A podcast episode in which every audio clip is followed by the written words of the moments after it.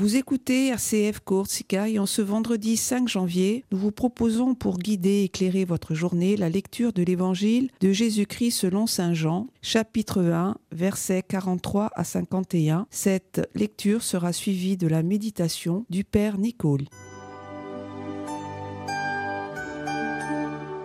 Évangile de Jésus-Christ selon Saint Jean. En ce temps-là, Jésus décida de partir pour la Galilée. Il trouve Philippe et lui dit Suis-moi. Philippe était de Bethsaïde, le village d'André et de Pierre. Philippe trouve Nathanaël et lui dit Celui dont il est écrit dans la loi de Moïse et chez les prophètes, nous l'avons trouvé. C'est Jésus, fils de Joseph de Nazareth. Nathanaël répliqua De Nazareth peut-il sortir quelque chose de bon? Philippe répond Viens et vois. Lorsque Jésus voit Nathanaël venir à lui, il déclare à son sujet. Voici vraiment un Israélite. Il n'y a pas de ruse en lui. Nathanaël lui demande D'où me connais-tu? Jésus lui répond Avant que Philippe t'appelle, quand tu étais sous le figuier, je t'ai vu. Nathanaël lui dit Rabbi, c'est toi le Fils de Dieu, c'est toi le roi d'Israël. Jésus reprend Je te dis que je t'ai vu sous le figuier, et c'est pour cela que tu crois, tu verras des choses plus grandes encore. Et il ajoute Amen, Amen, je vous le dis, vous verrez le ciel ouvert et les anges de Dieu monter et descendre au-dessus du Fils de l'homme.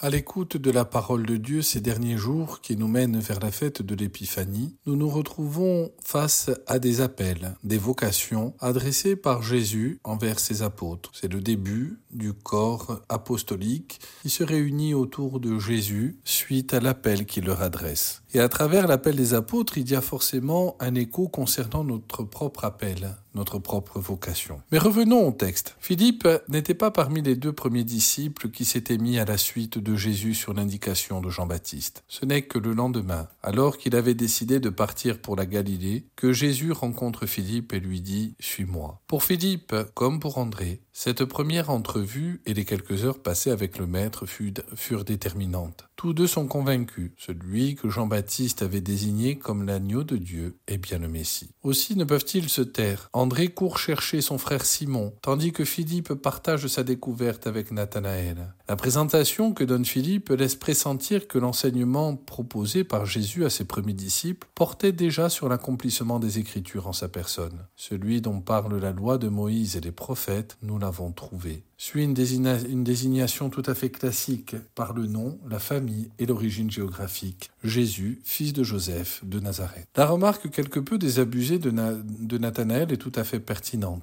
Les Écritures ne parlent pas de Nazareth, mais désignent Bethléem comme le lieu d'origine du Messie. De fait, Jésus n'est pas sorti de Nazareth, mais du sein du Père, tout comme le quatrième évangile va tenter de nous le faire découvrir. Il est bien sûr sorti également du sein de la Vierge Marie, et précisément à Bethléem, conformément aux prophéties. Mais son origine n'est pas d'ici-bas. Il n'est pas fils de Joseph, mais fils de Dieu, comme Nathanaël le reconnaîtra plus tard au cours de son entrevue avec le Seigneur. Décontenancé par la réaction sceptique de son ami, Philippe ne peut que se faire l'écho des paroles de Jésus lui-même.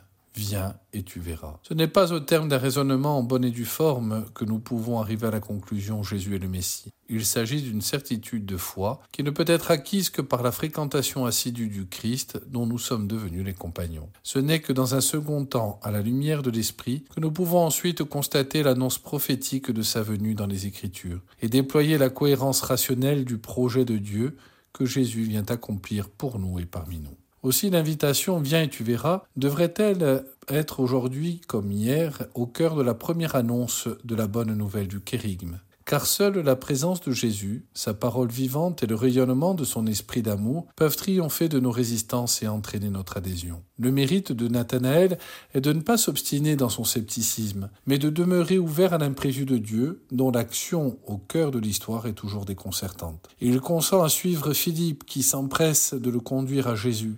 Il est remarquable que ce n'est pas Nathanaël qui le premier voit Jésus, alors que pourtant il doit le chercher avec curiosité, mais c'est Jésus qui voit Nathanaël venir à lui, ce qui suppose, comme l'échange le confirme, que notre Seigneur avait posé son regard sur lui depuis bien longtemps avant que Philippe te parle, quand tu étais sous le figuier, c'est-à-dire alors que tu scrutais assidûment les Écritures pour y décerner le temps et le lieu de ma venue, je t'ai vu. J'ai vu ton effort, j'ai entendu ta prière, je connais ton désir. Tu es un véritable fils d'Israël. Un homme qui ne sait pas mentir et refuse les compromissions avec le monde sous prétexte que le Messie tarde à venir. Sache que je suis descendu pour accomplir les Écritures, donner à mon peuple la pleine délivrance et l'introduire dans son repos. Percevant la portée messianique des propos de Jésus, Nathanaël reconnaît qu'on fait ce qu'il est l'envoyé de Dieu, le Fils de Dieu et le prophète de la fin des temps annoncé par Moïse, qui devait introduire Israël dans sa patrie définitive et régner sur lui pour toujours, le roi d'Israël. La disponibilité spirituelle de son interlocuteur permet à Jésus de révéler solennellement à Nathanaël et à tous les cœurs droits qui tout au long de l'histoire lui prêteront l'oreille de leur cœur, lorsque j'aurai été levé de terre, pour vous purifier du péché qui a fermé pour vous les portes du paradis,